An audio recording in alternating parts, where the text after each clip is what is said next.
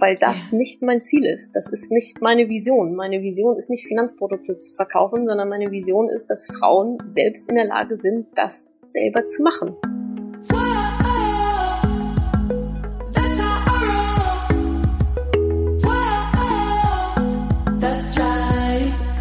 Hallo liebe Natascha, herzlich willkommen. Schön, dass du da bist. Du bist die Expertin für Finanzen für Frauen. Stell dich doch einfach mal vor. Die schwierigste Frage gleich am Anfang, ne? Genau, ich bin äh, ich bin Natascha, Unternehmerin, Bloggerin, Autorin und betreibe mit Madame Moneypenny die ja mittlerweile wahrscheinlich größte Frauenbewegung zum Thema persönliche Finanzen weltweit. weltweit natürlich, aber sagen wir mal in der Dachregion oder genau, ja. Wie bist du zu dem Thema Finanzen gekommen? Hast du das gelernt oder aus welchem Bereich kommst du und wie bist du dahin gekommen? Also ich habe das nicht gelernt. Ich habe mir das alles komplett selbst angeeignet im Selbststudium und der Aha-Moment war, dass ich irgendwann mal gemerkt habe, dass ich eine private Rentenversicherung an den Hacken habe habe ich mir mal den Vertrag angeguckt und dann stand da was von komischen Gebühren drin und dann dachte ich, das ist irgendwie alles ein bisschen komisch und habe mich gleichzeitig sehr darüber geärgert, dass ich davon keine Ahnung hatte. Also sowohl von Rente als auch genereller Umgang mit Geld. Ich bin glücklicherweise schon immer relativ sparsam gewesen, also ich war jetzt nie irgendwie im Dispo oder so oder großartig verschuldet, aber so richtig gelernt habe ich trotzdem nie, wie Geld funktioniert, wie man auch Geld vermehrt, wie man ein Stück weit sicherlich auch reich wird, also was da so die Geldvermehrungsmechanismen sind kannte also immer nur so dieses für Geld aber, also Zeit für Geld, Zeit für Geld, Zeit für Geld und habe mich dann quasi in diesem oh verdammt, jetzt habe ich mal sehr viel Geld für diese Rentenversicherung in den Sand gesetzt, in diesem Wahn.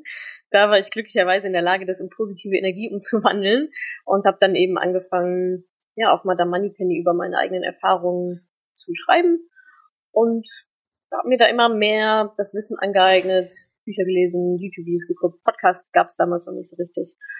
Und so ist es dazu gekommen, dass ich quasi zur kleinen ähm, Expertin in dieser Nische wurde. Also eigentlich aus Selbsttherapie herausgeboren. genau. Es hat als Blog gestartet. Wo stehst du jetzt aktuell? Ich glaube, der Blog ist immer noch ein ähm, ein großer Teil von Madame Moneypenny oder sagen wir mal nicht Blog, sondern es ist eigentlich Content. Also ich sehe mich selbst als Content-Produzentin, um halt Menschen zu inspirieren, genau das zu machen, was ich auch gemacht habe, nämlich mein Geld mal selbst in die Hand zu nehmen, anstatt irgendwelchen Beratern anzuvertrauen oder irgendwelchen Männern, ja, also den Männern. Und ja, aus Madame Moneypenny ist mittlerweile, genau, es wird, darauf bin ich gar nicht selber gekommen. Das hat irgendjemand mal gesagt, so wie es sich denn anfühlt, so eine Bewegung gestartet zu haben. Und ich so, hm, stimmt, irgendwie ist eine Bewegung draus geworden, weil halt so viele einfach mitmachen. Und das finde ich eigentlich auch ganz schönes, ja, eine ganz schöne Kategorie sozusagen dafür, Klassifizierung. So ist eine Bewegung aus einem Blog heraus entstanden, ja, also einfach eine große Community von Frauen, die sich gegenseitig unterstützen. Ähm, ja, mit ihrem Geld zurechtzukommen, da besser zu werden. Du hast gesagt, es war für dich anfangs so ein Ventil für deinen eigenen Frust. Welche Summe hast du da nochmal in den Sand gesetzt oder hättest du beinahe oder welche Gebühren kamen da auf dich zu? Das waren insgesamt mit allem drum und dran so um die 18.000 Euro.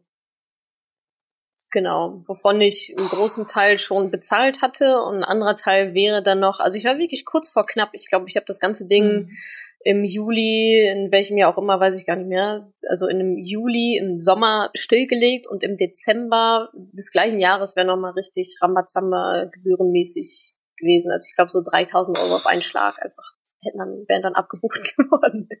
Und ja, da bin ich, habe ich gerade nochmal die Kuh vom Eis bekommen.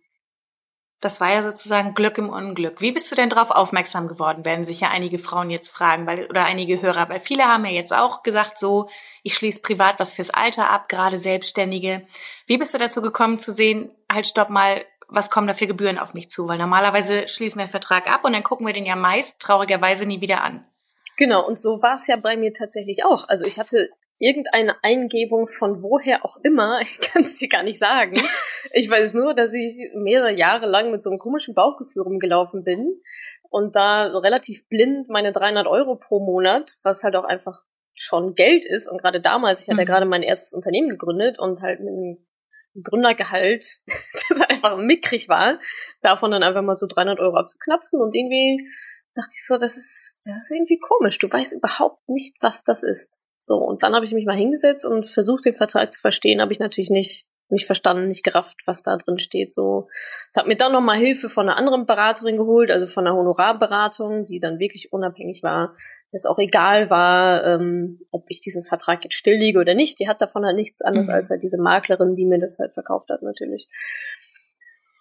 Und ja, also ich bin einfach irgendwie, ich weiß nicht mehr, was der, was der Auslöser war. Bauchgefühl und irgendwann dachte ich, komm, jetzt aber mal Attacke. Ja, und dieses Attacke-Gefühl will ich jetzt natürlich bei den anderen auslösen. also ich kenne meinen Auslöser nicht mehr, aber ich freue mich natürlich, wenn ich Auslöserin bin, ähm, dass sich alle anderen auch mal diese Verträge so ein bisschen angucken, was mhm. da eigentlich so drin schlummert. Und selbst vielleicht sind es auch gar nicht so die Riesengebühren, aber es ist ja trotzdem die Frage, ist das Produkt, passt das halt zu mir? Für mich in meine Lebensplanung und oder einfach nicht. Also kann man bei dir ja wirklich sagen, Glück im Unglück. Du hast jetzt schon so ein bisschen darauf hingewiesen oder so ein bisschen gehst du in die Richtung, in die ich jetzt auch möchte. Was ist denn jetzt dein Warum hinter Madame Moneypenny? Warum machst du das? Warum hast du jetzt schon dein zweites Buch geschrieben? Warum die ganzen Interviews und der Content, den du jeden Tag raushaust auf Instagram, auf Facebook, in deiner Facebook-Gruppe? Warum machst du das? Was ist die Vision, das Warum dahinter?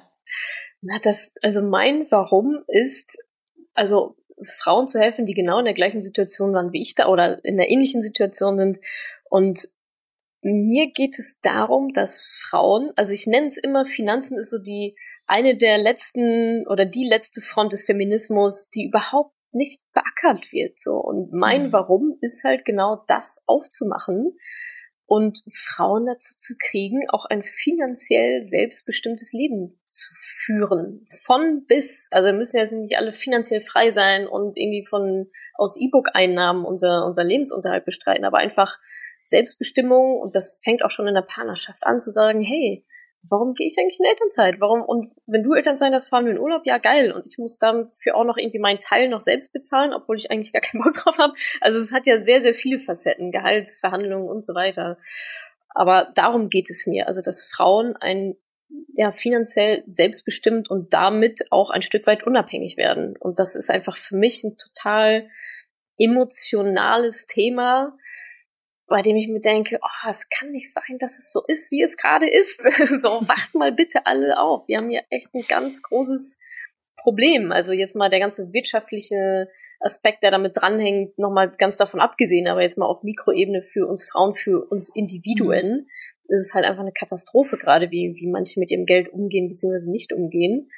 Und oben drüber aber natürlich auch, das kam jetzt so in den letzten Monaten, dass ich das auch realisiert habe, dass natürlich auch ähm, ich sage, also Frauen, die gerade ihr Geld noch nicht investieren oder nicht so achtsam damit umgehen, wir sind natürlich auch einfach ein Wirtschaftsfaktor so. Und wenn wir alle mal sagen, ja, wir investieren jetzt unser Geld in grüne ETFs zum Beispiel, wonach ja mhm. immer alle schreien, grüne Investments, was ja auch richtig ist, natürlich kann das, kann man auch durch eine Nachfrage einfach ein Angebot bestimmen. So, und der dritte Aspekt ist sicherlich Kinder.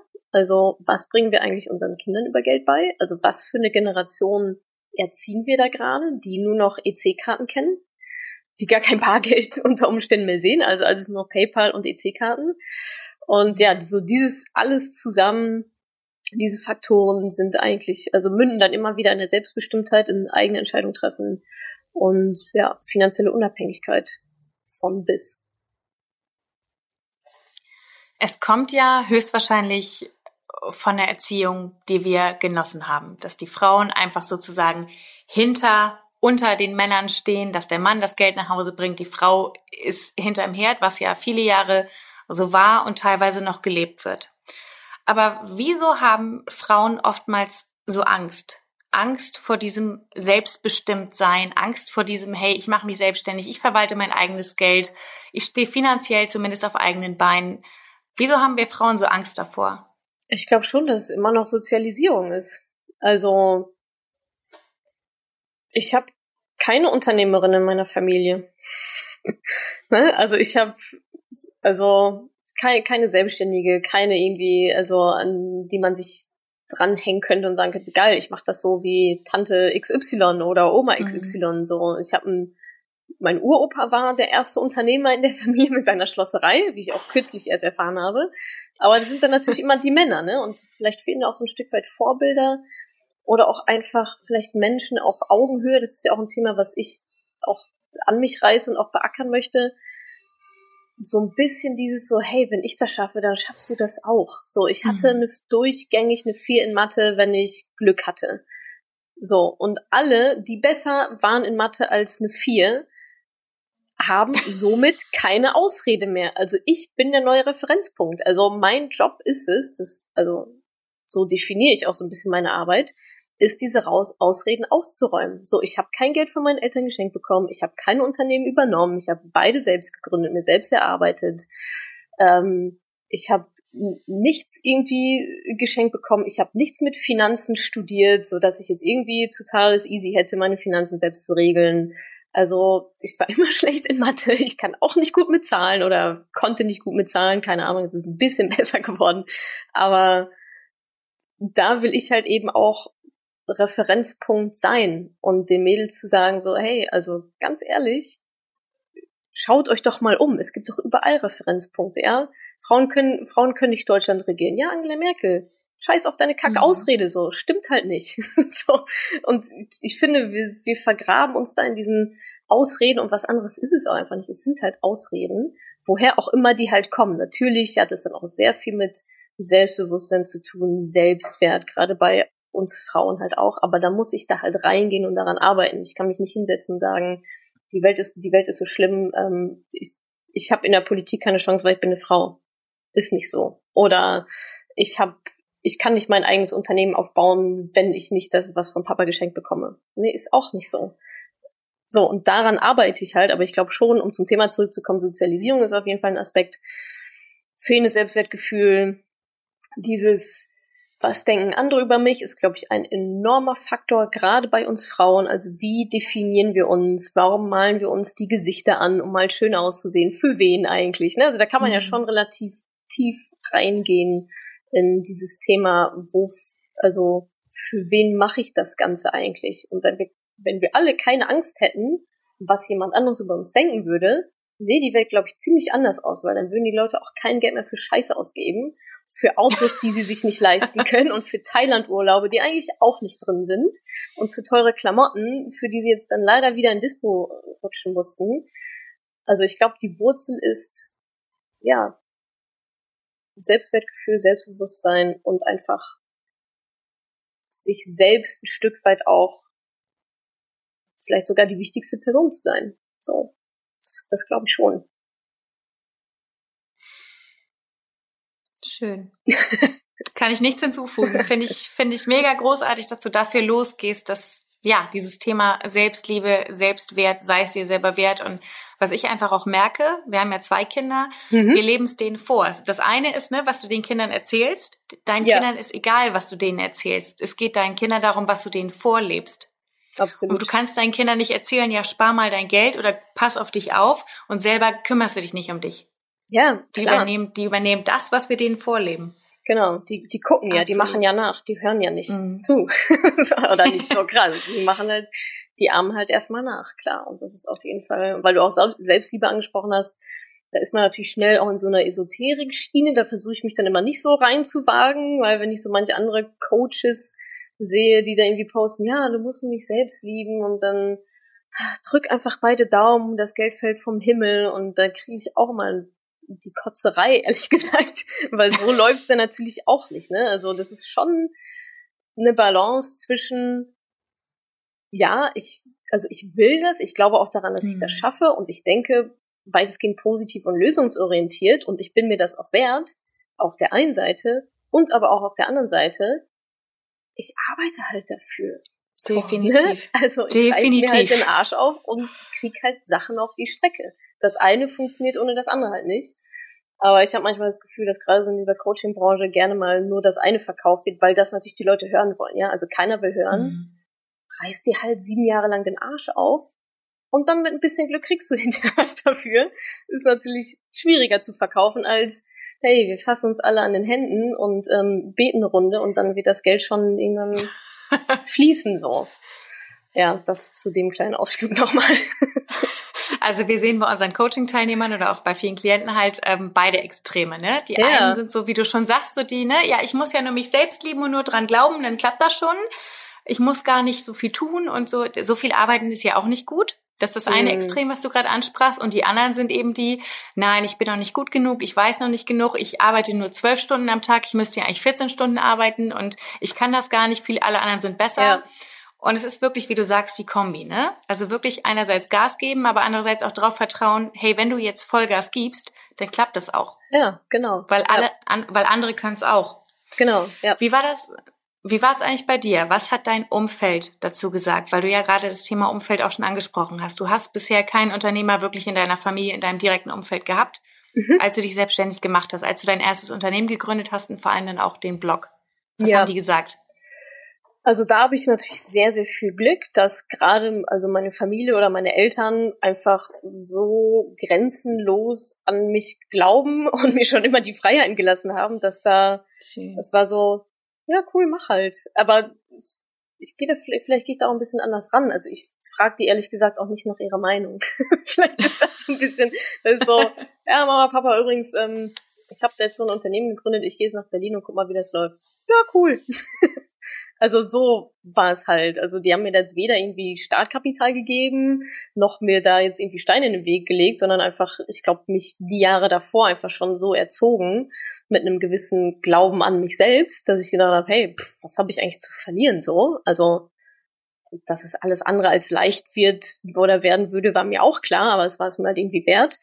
Und von daher habe ich da eigentlich, also und also meine Familie sind halt, also meine Eltern und meine Schwester sind halt einfach so die nächsten, von denen ich, von denen ich mir ansatzweise was sagen lassen würde, aber eigentlich auch nicht so mhm. richtig.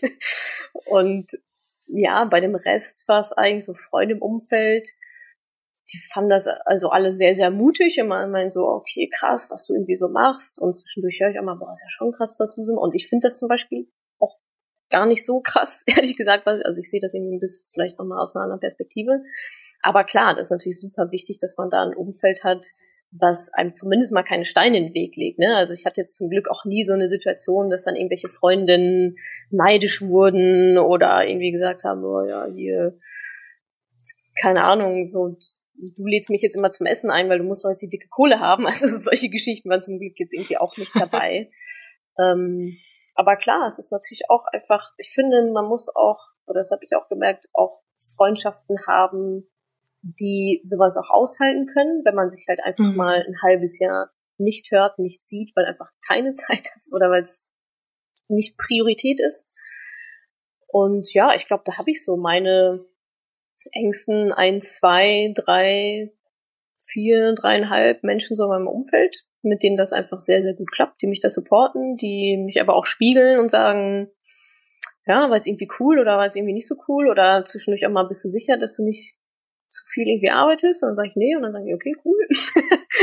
also ja, und Umfeld ist natürlich super wichtig und da arbeite ich das, aber auch ein Projekt von mir persönlich, ein persönliches mhm. Weiterentwicklungsprojekt ist auf jeden Fall auch dieses Jahr mir noch mehr so ein supportive Unternehmerumfeld zu suchen, jenseits von den Berliner Hipster-Startups, die jetzt irgendwie eine neue Kaffeemarke auf den Markt gebracht haben oder irgendwelche Fashion Girls, die jetzt meinen, bei Instagram den nächsten Fashion-Kanal aufzubauen. Also das ist für mich nicht, das hat für mich jetzt nicht so viel mit Unternehmertum in erster Linie vielleicht zu tun. Aber ja, Umfeld ist natürlich sehr, sehr wichtig und ich glaube, da hatte ich einfach auch Glück oder man sagt ja auch, dass Gleiches und Gleiches zieht sich ja auch so ein bisschen an. Mhm. Ich muss jetzt nicht hart aussortieren. Klar sind auch sicherlich Freundschaften auf der Strecke geblieben, aber dann waren die vielleicht auch einfach nicht so wichtig. Das ist eine klare Entscheidung. Das klingt jetzt so ein bisschen so, als hättest du nie Ängste, nie Zweifel, nie Hindernisse. Du bist mit Madame Money Moneypenny ist, ist als Blog gestartet. Jetzt hast du es monetarisiert in verschiedene Richtungen mit einem Online-Kurs, Vorträgen, ähm, deinen Büchern. auf verschiedenen Wegen einfach. Wie war das? Gab es Glaubenssätze oder Überzeugungen, die du dafür aus dem Weg räumen musstest, um diesen Erfolg anzuziehen? Sei es finanziell wie auch in anderer Sicht. Mhm. Bestimmt ein paar. Also ich habe das noch nie so richtig, so richtig hart reflektiert. Aber ich habe zum Beispiel schon den Glaubenssatz, dass man für Geld hart arbeiten muss und für Erfolg. Und das weiß ich zum Beispiel gar nicht, ob das unbedingt so ist. Also ich glaube, man kann wahrscheinlich auch seine Ziele sogar ein bisschen leichter mit weniger Druck erreichen, als ich das zum Beispiel mache. Und vielleicht ist es dann ein bisschen unstressiger und die, ich erreiche meine Ziele so halt auch. Was ich auf jeden Fall ähm, über Bord schmeißen musste, einfach auch recht früh, ist so dieses, ich muss alles machen und ich kann es am besten. Mhm. Also das war halt einfach auch durch den Umstand, dass ich halt einfach zwei, diese zwei Unternehmen habe, also Moneypenny und Wiki suche und meine, mich als Ressource da auch aufteilen muss. Ich kann ja nicht bei beiden Unternehmen alles machen. so was fun funktioniert ja halt nicht. Und deswegen habe ich gerade bei Moneypenny auch sehr schnell sobald es finanziell irgendwie sich angedeutet hat, okay, das geht in eine, es geht in eine Richtung, die halt was werden könnte, mhm. ähm, ganz schnell daran gearbeitet, so, okay, du musst Sachen rausgeben. Es geht nicht. Du kannst nicht, du kannst nicht 24 Stunden am Tag arbeiten, so. Und das ist auf jeden Fall etwas, das war sicherlich ein Glaubenssatz von mir. Und also der Prozess ist auch noch nicht abgeschlossen, ja. Also manchmal habe ich schon das Gefühl, ach, okay, komm, mache ich schnell selbst, bevor ich jetzt jemand anderen briefe, aber nützt ja nichts. Also es geht ja schon darum, dass oder zumindest in meinen Augen hat Unternehmertum auch einfach sehr viel damit zu tun, wo sind die Ressourcen der einzelnen Person am besten eingesetzt. Und meine Ressourcen sind definitiv nicht am besten eingesetzt, wenn ich Instagram-Posts bastel, weil die sehen scheiße aus. Ich kann das nicht, es dauert viel zu lange. Und ich sollte eigentlich äh, daran arbeiten, vielleicht Leute einzustellen oder neue Kooperationen an Land zu ziehen oder mhm. Finanzplan zu machen oder mich weiterzubilden. Also das sind ja eigentlich die, die Aufgaben eines, einer Unternehmerin, denke ich, anstatt Instagram-Posts zu basteln. So, also das war sicherlich ähm, auch schwierig am Anfang rauszugeben. Ja, das war, glaube ich, so das eines meiner eines meiner größten Hindernisse. Und ansonsten, ja, ich glaube, also man wächst halt einfach, man wächst halt einfach so schnell, auch, also ich meine jetzt nicht vom Unternehmen her, aber sich selber. Also man wächst als Person einfach, finde ich, sehr, sehr schnell, wenn man sich gewisse Ziele setzt. Und von daher, klar, würde ich jetzt auch sagen, also ich lache über die Probleme, die ich vor einem Jahr hatte. Die Probleme in Anführungsstrichen. Mhm. Weil jetzt guckt man so zurück, deswegen führe ich halt auch mehr oder weniger so ein bisschen Tagebuch. Eigentlich nicht aus Reflexion, sondern damit ich mich ein Jahr später drüber totlachen kann, was mich da für Dinge beschäftigt haben.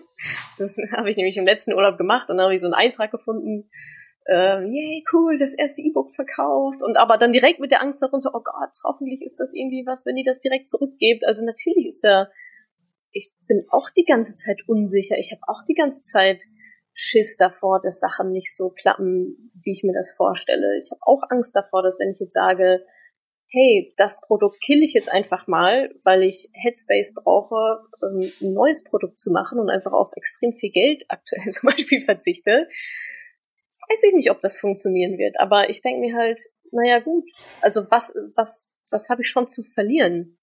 Also mhm. ich glaube immer, wenn man ja, also wir sind ja bemüht, uns weiterzuentwickeln. Also es gibt einen Status quo und der Status quo ist der Worst Case. So, also es kann eigentlich nur besser werden, wenn ich versuche, besser zu werden. So, und entweder ich werde dann ja. besser und habe es geschafft, oder dann halt nicht, habe ein bisschen Zeit verloren und fall immer noch auf den Status quo zurück, der ja nun mal auch schon ganz gut ist. Von daher, ähm, glaube ich, bringt es auch gar nicht so viel, diese was, diese was ist wenn Geschichten. Ich glaube immer noch, dass Pragmatismus, Einfachheit und Geschwindigkeit jedes Gedankenspiel schlägt und jedes was ist wenn. Ich weiß es nicht. Du musst es ausprobieren. So, und damit fahre ich eigentlich ganz gut. Es fun also, ja, das sieht wahrscheinlich nach außen so aus, dass auch immer alles funktioniert, was ich mir so vornehme. Was für ein Quatsch. Natürlich nicht. Also, überhaupt nicht. Wahrscheinlich gehen sogar mehr Sachen schief, als dass sie funktionieren. Aber die wichtigen Sachen funktionieren dann halt doch früher oder später. Mhm. Und wenn nicht, dann lasse ich sie halt wieder fallen. Also ich glaube, ich, ich habe da schon einen sehr iterativen Ansatz einfach auch, glaube ich. Und wenn es, also wie gesagt, mein Credo ist eigentlich erstmal machen, gucken, online stellen, und runternehmen kann ich es immer noch wieder. Also jetzt mal ganz mikro in der Mikro, also ich hasse Micromanagement zum Beispiel. Ja. Ich habe eine Social Media Agentur, die macht meine Instagram Posts und die sehe ich vorher auch nicht. Mhm. Ist mir auch egal. So, die haben ein Briefing, die wissen, wo, die wissen, wo es hingehen soll, ganz grob, was die Marke ist, was die Messages sind und so weiter. Und dann machen die das. So, und wenn dann, wenn ich dann irgendwann mal reingucke und ich finde Post kacke, dann lösche ich den halt wieder.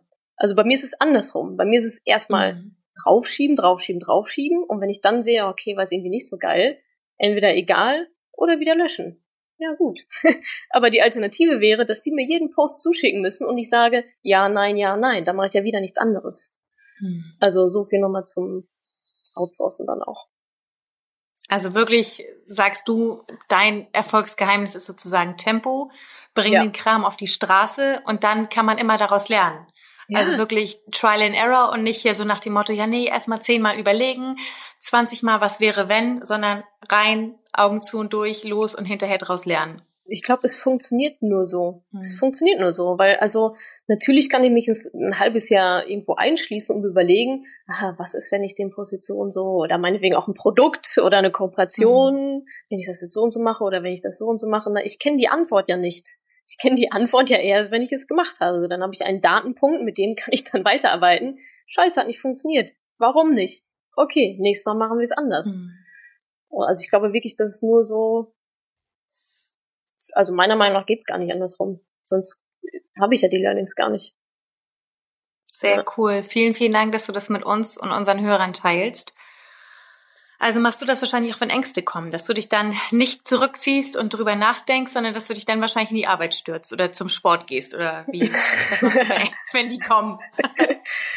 naja, also ich finde, Ängste haben ja auch ihre Berechtigung, ne? Also so jetzt mal so rein biologisch sind Ängste ja schon auch dafür da, uns halt zu schützen. Die Frage ist halt, was ist eine Angst? Also, oder sind es nicht eher Bedenken oder Selbstzweifel? Müsste man wahrscheinlich schon auch nochmal definieren. Oder wenn ich halt mhm. Zweifel habe, dass etwas nicht funktioniert, dann ist das für mich eigentlich keine richtige, keine richtige emotionale Angst so. Angst habe ich, keine Ahnung, wenn ich beim Tauchen bin und mir die Flasche aus dem Mund fällt, so dann habe ich Schiss. Aber, ähm, oder wenn, ja, also ansonsten gibt's glaube ich, recht, ich glaube, es gibt auch relativ wenige Situationen wahrscheinlich, wenn ich es mal so überlege, im Businessleben, vor denen es sich auch lohnt, wirklich Angst zu haben. Also wenn man sich mal überlegt, okay, was ist denn der Worst Case? Also der aller, mhm. aller, aller schlimmste Worst Case ist für uns wahrscheinlich, dass das Finanzamt ihnen auf der Matte steht und sagt, äh, sorry, ich kriege noch 100.000 Euro von dir. Das wäre für mich so ein Worst Case. Aber selbst dann würde ich mir denken, naja, gut, ist, also ist jetzt irgendwie auch nicht das Ende der Welt. Und irgendwie ein Produkt, was halt failt, ist auch nicht das Ende der Welt. Also davor habe ich eigentlich gar nicht so richtig, das ist wieder, was hat man halt zu verlieren, ne? Also solange die Upside, die es ja zu gewinnen gibt, höher ist als die Downside, im schlechtesten Fall ist es halt für mich ein intelligentes Risiko. Und für mich ist die Downside, die, also die Downside kann eigentlich nur Geldverlust sein. Ja, okay, dann holen wir uns halt wieder rein. Also daran muss man natürlich auch ein bisschen glauben. Man muss natürlich schon selber auch an sich selbst glauben. Oder man wird ausgelacht von irgendwelchen Menschen, die man eh kacke findet. Gut, mit beiden kann ich sehr gut leben. so. Und alles andere zählt eigentlich nicht finde ich. Straighte Sichtweise. Vielen, vielen Dank, dass du das mit uns teilst. Ich habe jetzt noch so ein paar ähm, schnelle Fragen. Mhm. Und zwar, was bedeutet Zeit für dich? Zeit bedeutet für mich, Zeit ist für mich Freiheit eigentlich. Also Zeit ist sehr, sehr viel wert und meine Zeit ist für mich, ich sag mal, neben Gesundheit, ähm, das höchste Gut, was man so haben kann. Und deswegen sollte man sie auch schützen. und nicht äh, mit der Zeit so umgehen wie mit, keine Ahnung, irgendwelchen unwichtigen, unwichtigen Sachen. Was mhm. sind Ziele für dich? Boah, Ziele ist mein absolutes Navigationssystem. Ich, ich finde, ohne Ziele funktioniert also bei mir persönlich gar nichts auf jeglichen Ebenen. Und ich merke auch, dass wenn ich kein Ziel, kein richtiges Ziel habe, in, also ich habe jetzt nicht immer die perfekten Ziele ausgearbeitet, irgendwo an der Wand hängen für irgendwelche Lebensbereiche, mhm. aber ich merke, wenn ich in einem Lebensbereich oder bei einem Projekt oder so, wenn es da kein konkretes Ziel gibt und mich nervt es schon alleine, wenn ich zu einem Meeting eingeladen werde und da steht nicht drin Ziel des Meetings. Dann will ich eigentlich schon nicht hingehen, weil ich überhaupt nicht weiß, was ist jetzt eigentlich Sache. Also Ziele sind für mich total der, der Schlüssel zu Erfolg letztendlich. Kann man schon so sagen, glaube ich. Schreibst du deine Ziele täglich auf? Nee, ich schreibe die nicht täglich auf. Ich habe, ich habe Jahresziele und mhm. die schaue ich mir jeden Tag an. Mhm.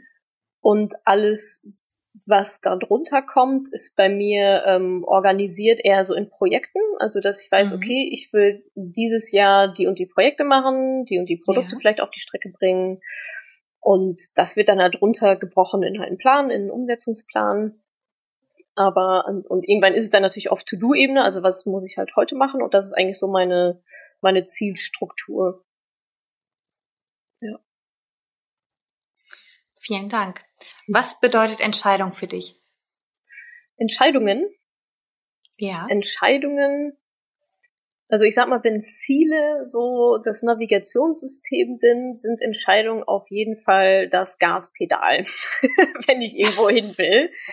Entscheidungen werden auf der einen Seite überbewertet, weil ich glaube, viele Menschen einfach viel zu lange brauchen, um, um Entscheidungen zu treffen. Auf der anderen Seite sind sie natürlich auch wichtig. Man sagt ja, ne, also klar, das, wo du heute bist, ist halt kommt halt daher, welche Entscheidung du wann, wie, wo getroffen hast. Ich versuche Entscheidungen einfach immer so schnell wie möglich zu fällen. Also da auch wieder Schnelligkeit, da sind wir wieder bei dem Thema, ich kann jetzt ein halbes Jahr überlegen, was die richtige Entscheidung ist. Die Alternat das ist ja auch das Schöne an Entscheidungen. Die alternative Realität, die sich daraus ergeben hätte, aus dem anderen Weg, die kennen wir sowieso nicht.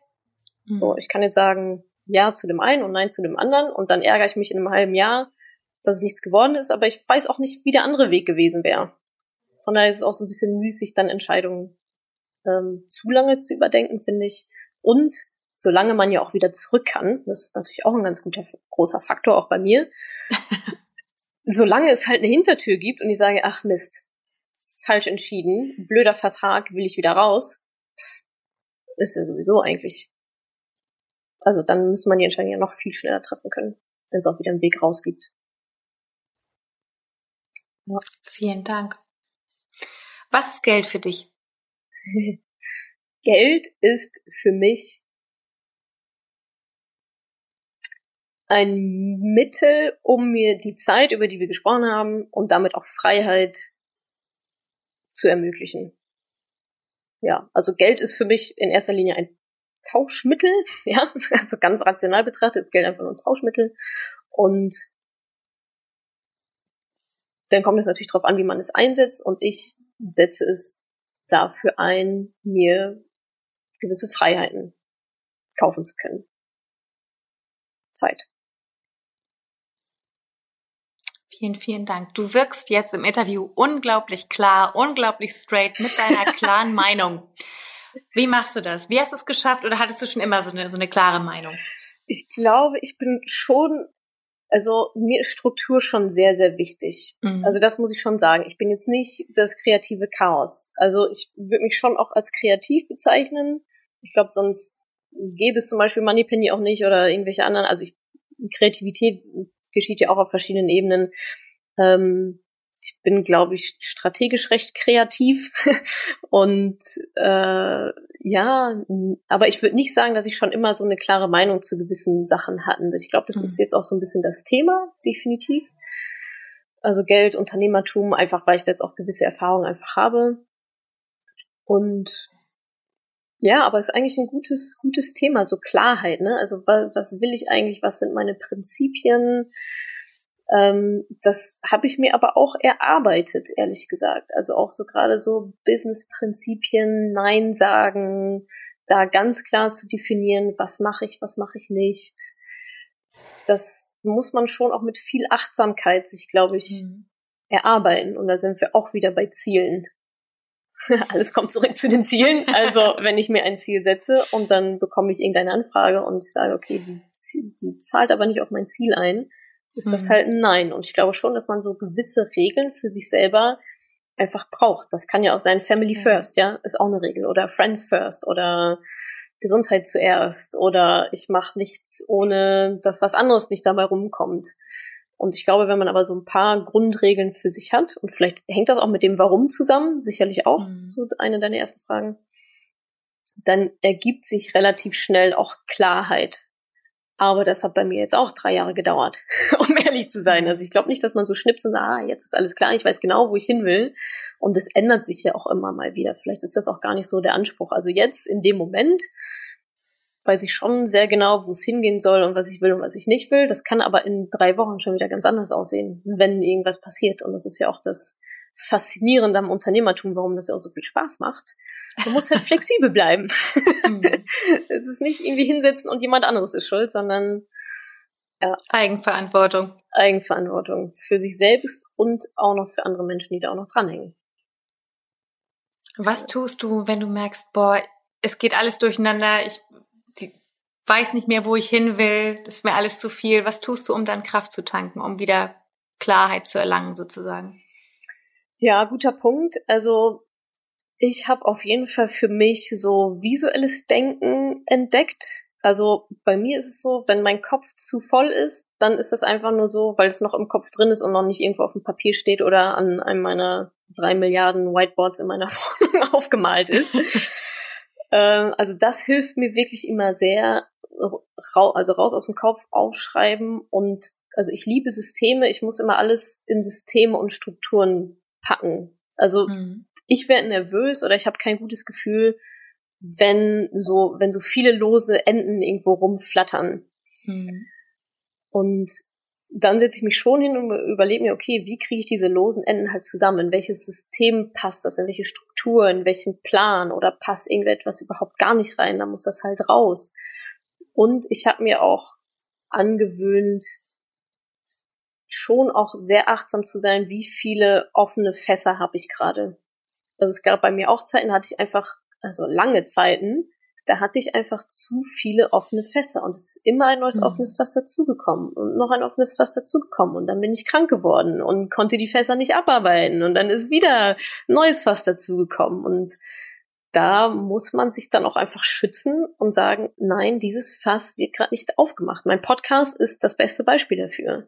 Den gibt es ja erst seit Dezember 2018. Mhm. Nicht, weil ich nicht am Podcast geglaubt habe die letzten zwei Jahre, sondern weil ich genau wusste, okay, wenn du dieses Fass jetzt aufmachst, also ich bin, also entweder ich mache es richtig oder ich lasse es halt bleiben. Also ich mache jetzt einen Podcast und dann mache ich mal so einmal im halben Jahr eine Folge, wenn ich Bock drauf habe. So. Also dieses Podcast-Fass habe ich erst im Dezember, Anfang Dezember aufgemacht, weil ich da gespürt habe, okay, ich kann ein neues Fass aufmachen, weil ich gerade ein anderes zugemacht habe oder ich habe das Team dafür, die das betreuen können. Ich habe die Ressourcen, dass das nicht komplett an mir hängen bleibt. Und das ist, glaube ich, auch so präventiv, dass man halt nicht den Kopf zu krass voll hat. Und ansonsten bin ich natürlich auch großer Sportfan. Also die besten Ideen kommen ja auch irgendwie beim, beim Sport oder Meditieren ähm, habe ich jetzt auch, mache jetzt auch sehr intensiv. Also da gibt's ja schon so ein paar Methoden, die halt auch jetzt gar nicht esoterisch, nicht nur auf esoterischer Ebene sinnvoll erscheinen, sondern auch einfach ganz, ganz biologisch. Also was Sport mit einem macht, was Meditation mit einem, mit dem Körper und dem Geist macht. Mhm. Und das hilft da schon auch. Klappt mal mehr, mal weniger gut. so mit der Meditation. Kommt natürlich auch drauf an, was gerade so los ist, aber die, die Zeit nehme ich mir dann schon jeden Morgen auch.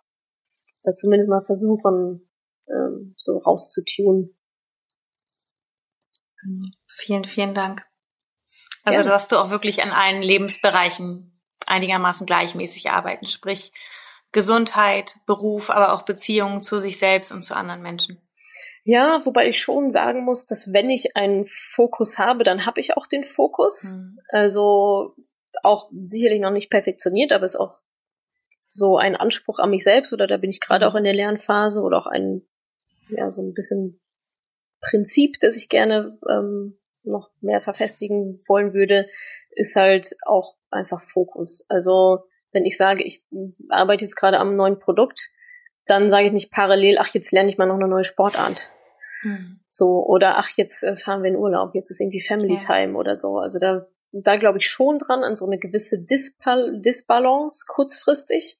Zu sagen, hey, sorry, ich bin die nächsten sechs Wochen einfach überhaupt für nichts, für nichts zu erreichen. Ja. Außer natürlich, also jetzt mal Notfälle und sowas äh, ausgenommen. Und dann aber auch umgedreht zu sagen, hey, ich bin jetzt vier Wochen im Urlaub, was ich dieses Jahr gemacht habe. Ähm, und dann ist halt Urlaub. So, und das, ich glaube, also das klappt für mich sehr, sehr gut, so mich in diesen Extremen zu bewegen. Extrem Arbeit, nichts anderes, extrem Freizeit, nichts anderes. Dann ist man 100% bei der einen Sache und nicht irgendwie 80, 20 hier und da und ein bisschen, mhm. bisschen privat und dann sitzt, bist du eigentlich zum Essen verabredet und machst trotzdem nur die ganze Zeit Handyspiele, E-Mails und so weiter. Das versuche ich mhm. schon so, wenn ich da bin, bin ich da, wenn ich da bin, bin ich halt da. So, also von daher, ich bin jetzt sicherlich nicht das beste Beispiel für eine Work-Life-Balance, so in, in kurzer Sicht, wenn man sich jetzt mhm. wahrscheinlich mal so vier Wochen in meinem Leben angucken würde. Aber ich glaube, auf langfristig ähm, funktioniert es für mich eigentlich so am besten. Aber du stehst für dieses achtsame im Hier und Jetzt sein. Das heißt, wenn du beim Sport Total. bist, bist du beim Sport. Wenn du isst, isst du. Wenn du arbeitest, dann arbeitest du. Ja, mal mehr, mal weniger gut. Also klar esse ich auch mal mit dem Handy. so. Ähm, aber ich, ich weiß aber, also ich weiß um diesen Aspekt und versuche es so gut wie es geht halt mhm. halt umzusetzen. Und Achtsamkeit ist einfach ein, ein riesiges Thema, ja. Finde ich schon. Cool. Vielen, vielen Dank. Ich finde, du bist mit Madame Moneypenny absolut positioniert. Du stehst für das Thema Finanzen für Frauen, mhm. sagst aber immer wieder, auch wenn man deinen Online-Kurs absolviert, ich empfehle keine Produkte. Mhm. Du erklärst den Leuten ja ganz klar, wie es geht. Genau. Ja? Also du empfiehlst ja, bist ja keine Beraterin, die sagt so, jetzt kauf das Produkt oder jenes oder welches. Ist diese Positionierung ein Teil deines Erfolgs? Hm, gute Frage, ja, wahrscheinlich schon, weil es gibt ja auch andere, die sich anders positionieren und die vielleicht mhm. anderen Erfolg auf einer anderen Schiene haben, wie auch immer sie den definieren, aber ich glaube schon, dass dieses hey, mach mal, also das ist ja diese Selbstbestimmtheit, ne? Also selber die Entscheidung zu mhm. treffen.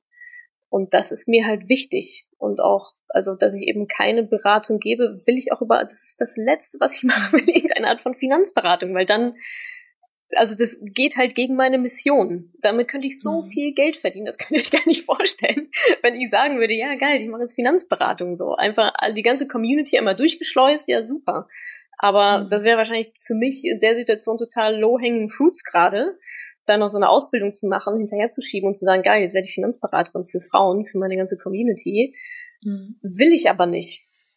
So, weil das ja. nicht mein Ziel ist. Das ist nicht meine Vision. Meine Vision ist nicht Finanzprodukte zu verkaufen, sondern meine Vision ist, dass Frauen selbst in der Lage sind, das selber zu machen. Und auch diese Konversation mit ihrem Partner haben und sagen, ey, das ist scheiße, wie das gerade läuft. Und auch irgendwie eine Gehaltsverhandlung ordentlich über, über die Bühne bringen. Also da hängt ja noch so viel mehr dran, als jetzt, ich sag mal, die reinen Finanzen. Und das glaube ich schon, dass das sicherlich auch ein Erfolgsfaktor, also ich weiß jetzt nicht, wie es anders gewesen wäre, dann hätte ich das nicht mhm. so positioniert, aber also ich sag mal, für mich persönlich ähm, ist es ein Erfolgsfaktor, weil ich so halt meine Vision leben kann oder meine mhm. Mission halt vorantreiben kann. Also wenn ich den Erfolg so definiere, kann ich gerade machen, was mir wichtig ist, dann auf jeden Fall ja. Mhm. Also ich meine es auch so, dass du ja jetzt speziell für ein Thema gesehen wirst. Es ist ja, ja. du hättest ja auch so. sagen können, mhm. ich habe Angst, ich krieg nicht genug Kunden. Ich gehe jetzt auch, also ich biete was für Frauen und für Männer an. Ja. Oder ich mache Finanzen und Unternehmensaufbau oder Finanzen und Anlageberatung oder mhm. Finanzen und du weißt, was ich meine, ne? Ja, ja. Ähm, ja, auch ein guter Punkt. Da wurde mir am Anfang auch immer zu geraten ja, wie, mach das doch dann für alle direkt. Warum denn nur für Frauen? Da verlierst du doch dann quasi die Hälfte, die Hälfte der Menschheit, die dann gar nicht deine Zielgruppe sind. Ich so, ja, aber nur so gewinne ich die andere Hälfte. Mhm. also ich gucke halt eigentlich nicht, was habe ich denn zu verlieren, sondern was, was habe ich denn zu gewinnen und wie bekomme ich die? Und ich glaube ja. total an Nischen.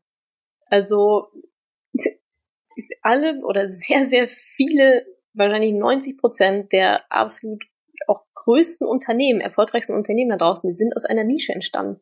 Amazon, der hat fucking Bo Bücher verkauft. So, das war nicht der, wie nennt das, Everything Store direkt von Anfang an. So, der hat mit Büchern mhm. angefangen. So, er und sein Kompagnon saßen auf den Knien und haben Bücher zusammengepackt und die dann halt verschickt. Facebook hat am Stanford Campus angefangen, nicht in den ganzen, nicht ganz USA. Mhm. Also ich glaube schon, dass da eine Fokussierung auf eine Nische, die man sich raussucht und für diese Nische einfach das allerbeste Produkt mit nochmal tausend mehr Mehrwert, als man es eigentlich vorhatte, das zu produzieren und wenn's, und dann macht's halt Klick.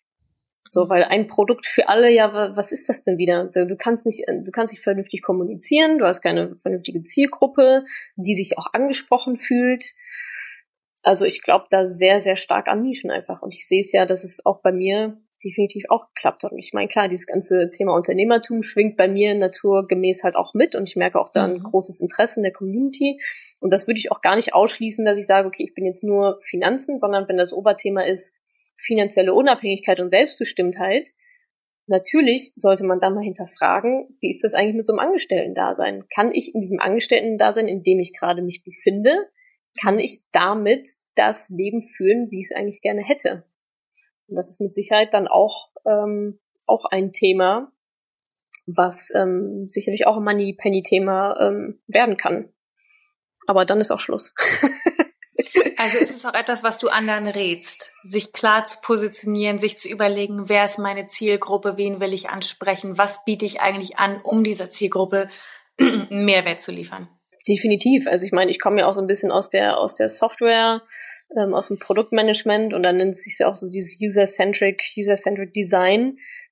Der User muss halt im, also es geht halt um den User, so mhm. um, um den Kunden und auch nicht darum, wie viel Geld du damit verdienen kannst, sondern wenn du den Kunden glücklich machst und dem ein Problem löst, den du natürlich erstmal definieren musst, ist ja ganz klar.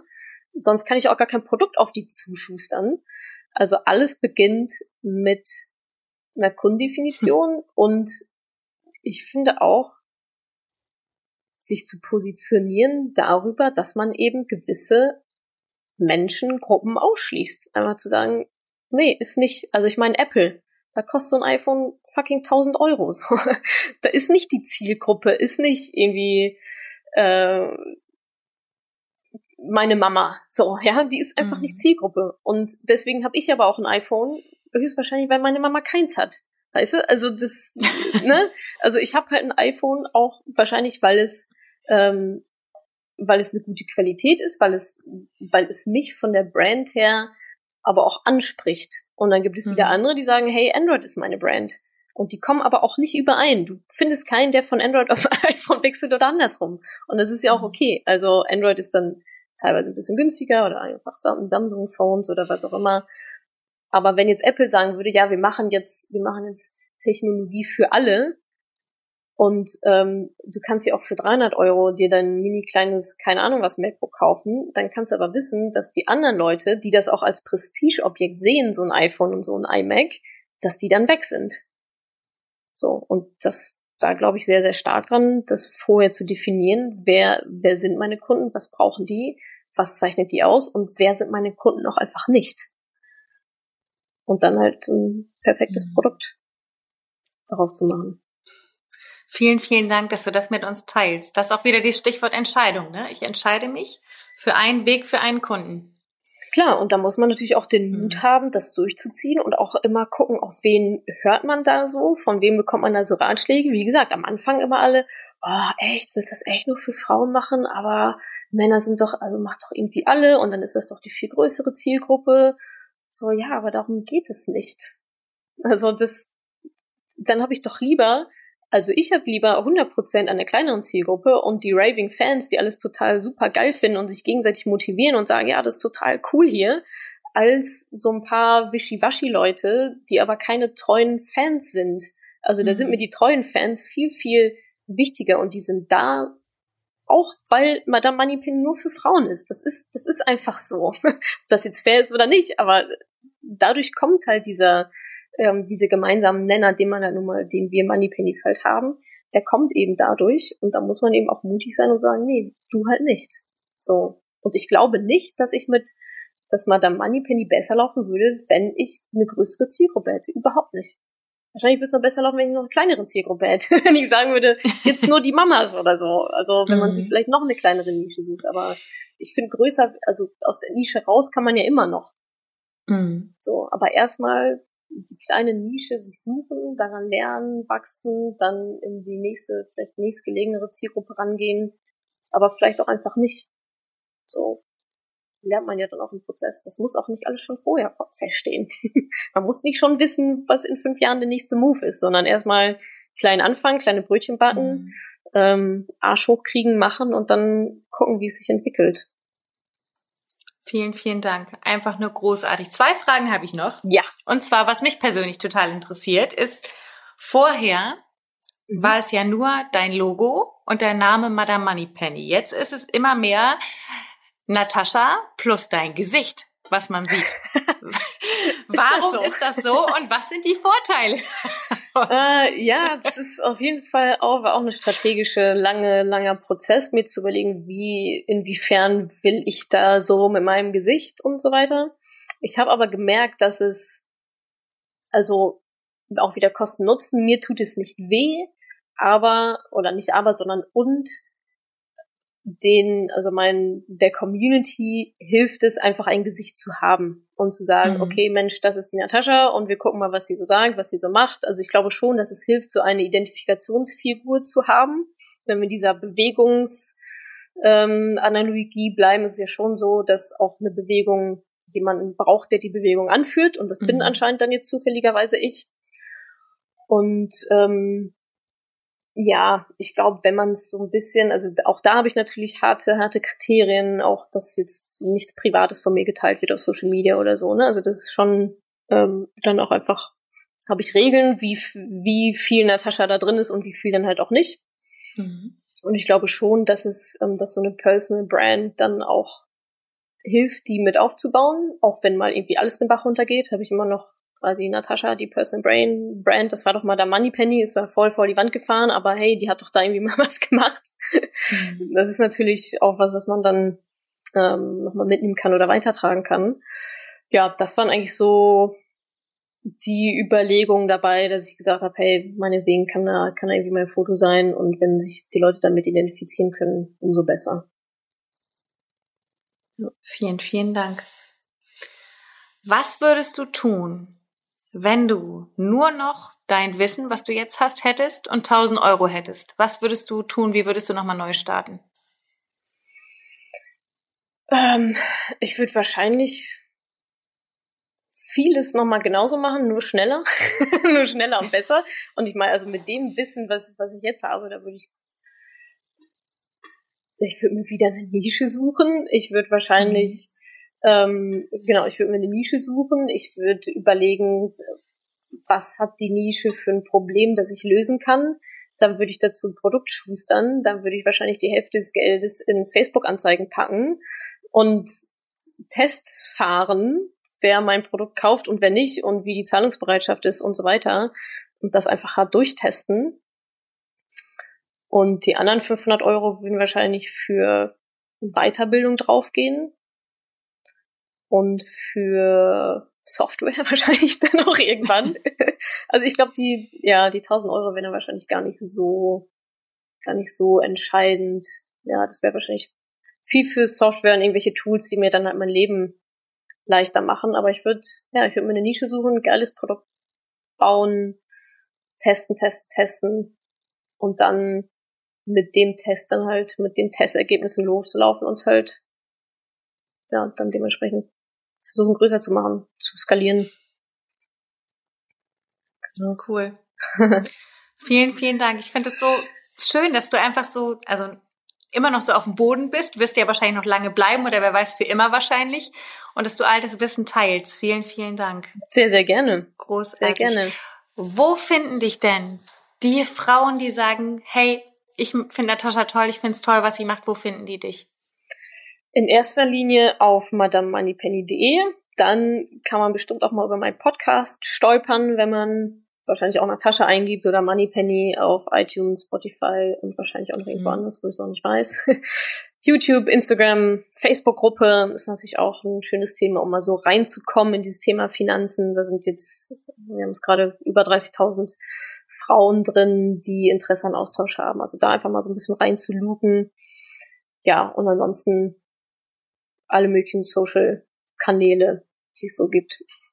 Da bin ich zu finden.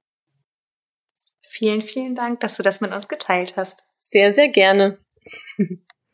Danke, dass du diese Podcast-Folge angehört hast. Wenn dir mein Podcast gefällt, abonniere ihn doch einfach mal direkt, damit du keine neuen Folgen mehr verpasst. Und hinterlasse auch super, super gerne eine Bewertung. Das würde mir wirklich sehr viel bedeuten. Also fix abonnieren, gerne direkt bewerten. Vielen, vielen Dank und bis zur nächsten Folge.